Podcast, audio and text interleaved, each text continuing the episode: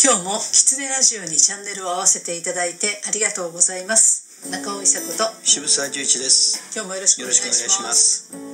久しぶりに旭川に行きましたね。そうですね。もっと寒いかと思ったら。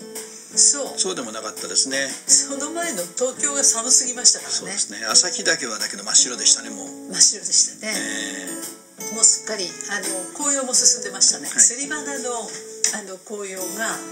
ピンク色になるんですよ。ー、いいですね。釣り花ね。ね。淡い色で。そうなんです、あのピンクが入ることで、北海道だなという気が私はするんです。けどなるほど。なかなかマニアックですね、あ そうですか、えーあの全くない色気がないね。街の中に紅葉がものすごく映えますよね、そうなんです。よ、えそれってやっぱり空気が澄んでるので空が青いですよね、ーうん、そうですね。ねなのでとても気持ちの良い一日でした。はい。はい。えー、と実はまちづくりのワークショップとシンポジウムが2日間に分けてありました。そうですね。あの私と中尾さんがあのカワウソクラブを安倍さんという絵本作家のもうここでも何回もご紹介した方と一緒に NPO を立ち上げて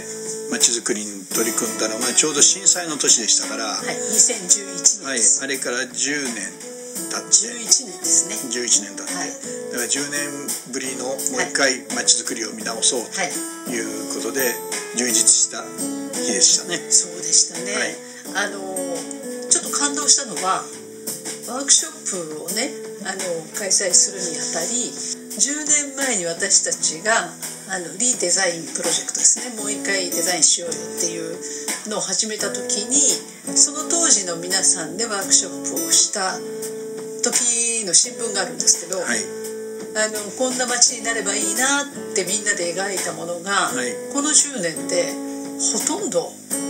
その通りになってるんです。そうですよね。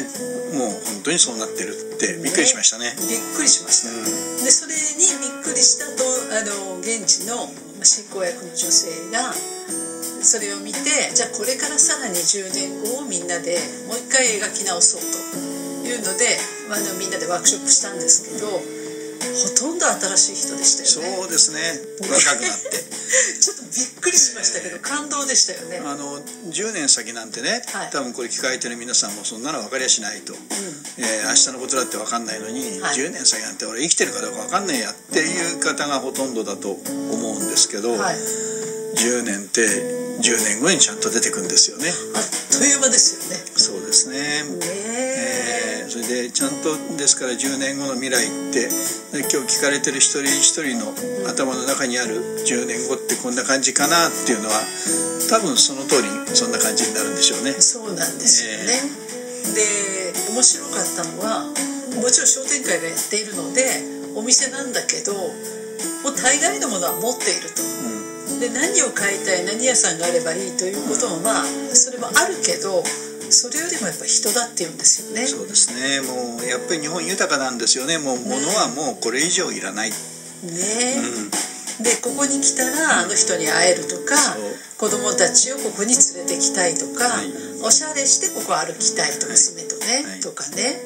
あいいいいことだなと。そう。ねあの日本全国かもしれませんねあの Z 世代と言われてる人たち、まあ、Z 世代ってくくっちゃうこと自体がねね。非常に昭和的だっていう言い方もあるんですけど、ねはい。まあやっぱり物に対する執着は本当に薄れてはい。それよりも人とつながっていたいとかそれから子どもたちとこんな環境でつながっていたいとか、自然と一緒にこういうことをやりたいっていうような、あのつながりだとか、まあ、関係性だとかっていう言葉それがとても大切にされるようになった10年ですね。そうですねみんなあの環境も含めてねやっぱりこれから自分が生きていくその環境をどう整えるかとか、そこに誰といるかとかすごくちゃんと考えるようになりましたよね。そうですねその何が幸せかっていうことを一歩考えるようになったのかもしれませんね。なるほどね。ねちょうどあの今回そのシンポジウムとそのワークショップがあるんで、はい。ちょっと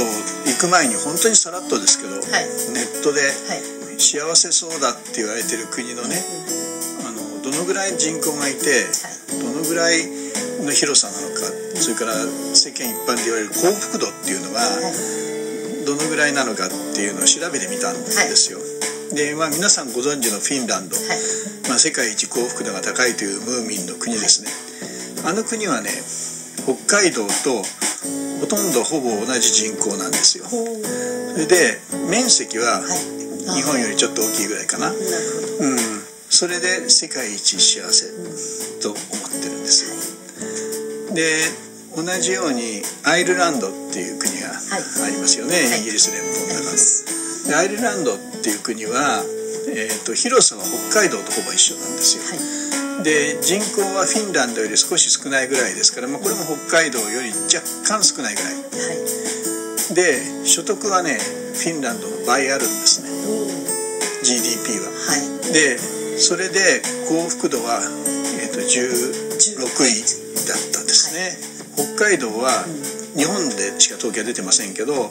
日本っていうのは世界の中の60何位なんです。よ 本当残念ですよ、えー、その日本の中の25番目が北海道ですから、うん、まあまあ平均点でしょうね日本のね、はいっていうことを考えるとどこを目指すんだろうなと思うんですね、はい、でやっぱり日本の政府はね、はい、アイルランドを目指すべきだと、まあ、今でもやってるわけです、でつまり GDP を上げるということが国民の幸せにつながるんだって多分ほとんどの役人も政治家も信じて疑わないと思いますね、はい、だけどアイルランドそれからフィンランド、どこが違うんだろうってことを一回冷静にね、はい、もう一回考えてみて、うん、北海道はやっぱりね幸福度を目指した方がいい場所だと僕は思ってるんですよ。ですね。本当にフィンランドの人たちは何が幸せなのか、うん、例えば夕方の5時になったら必ず家へみんな帰りますよね。で食事は必ず家族でします、はい、しかも対面でしますね、はい、今日本みたいに孤食ということはほぼないです、はい、でそういうような生活働き方だとかそれから子育てみんなで子供を育ててこう、まあ、国の制度が手厚いということもあります。それからいくつになっても大学はタダで入れます。だけどそれはまあヨーロッパの他の国でもそういうような制度はあります。でそういうまあトータルなもので人間って幸せって感じてくる。だから先ほど言ったように人と人とのつながりがどのぐらいあるかとかそれから次の世代をどういうふうに育てている世代間のつながりがどうかとか周りに自然がどのぐらいあるか。まあ、そんなようなことをもう一回足元をねあの見てみる。でそれは何も北海道だけじゃなくて日本の皆さんが住まれてる場所をもう一回足元見てみるっていうそんなことを逆に教えられましたね。そうですね、えー、であのシンポジウムに旭川出身なので杉村太蔵さんもお見えになってて。そうですねで彼はものすごく熱く語ってらっしゃいましたよね。ねでやっぱりあの幸福度っていうことを彼も彼なりにすごく考えていらっしゃって、で北海道とか自分の生まれた土地がどんなものかというのをすごい調べてらっしゃいましたよね、テレビだとどっちかというとそのねまあテレビが望んでるということもあってかもしれませんがおちゃらけた表面が多いんですけど、はい、ととても大人でねとても真面目で真摯で、はい、あの情熱的に話をされてましたね。あの旭川の街づくりに随分ご自身のやはりタレントとしてのね生活で稼いだものを投資をされて、自分の生まれ故郷のためにということで、空き物件やなんかを買われて再開発をご自身のお金でされたりとか、すごく熱心にやられてる。でその太蔵さんはやっぱりその単なる店舗をね再開発するんじゃなくて、もう再開発する真ん中には広場を作ってね、何にもそこはお金を生まないんだけど、そこでいろんな人たちがいろんなダンスの発表をやったりとか盆踊りをやったりとか子供たちを芝生で遊ばせたりとかそれがやっぱり重要だと思ってやってきたんだけどなかなか理解してくれる人がいなかったっていう話をされてましたね。そうなの、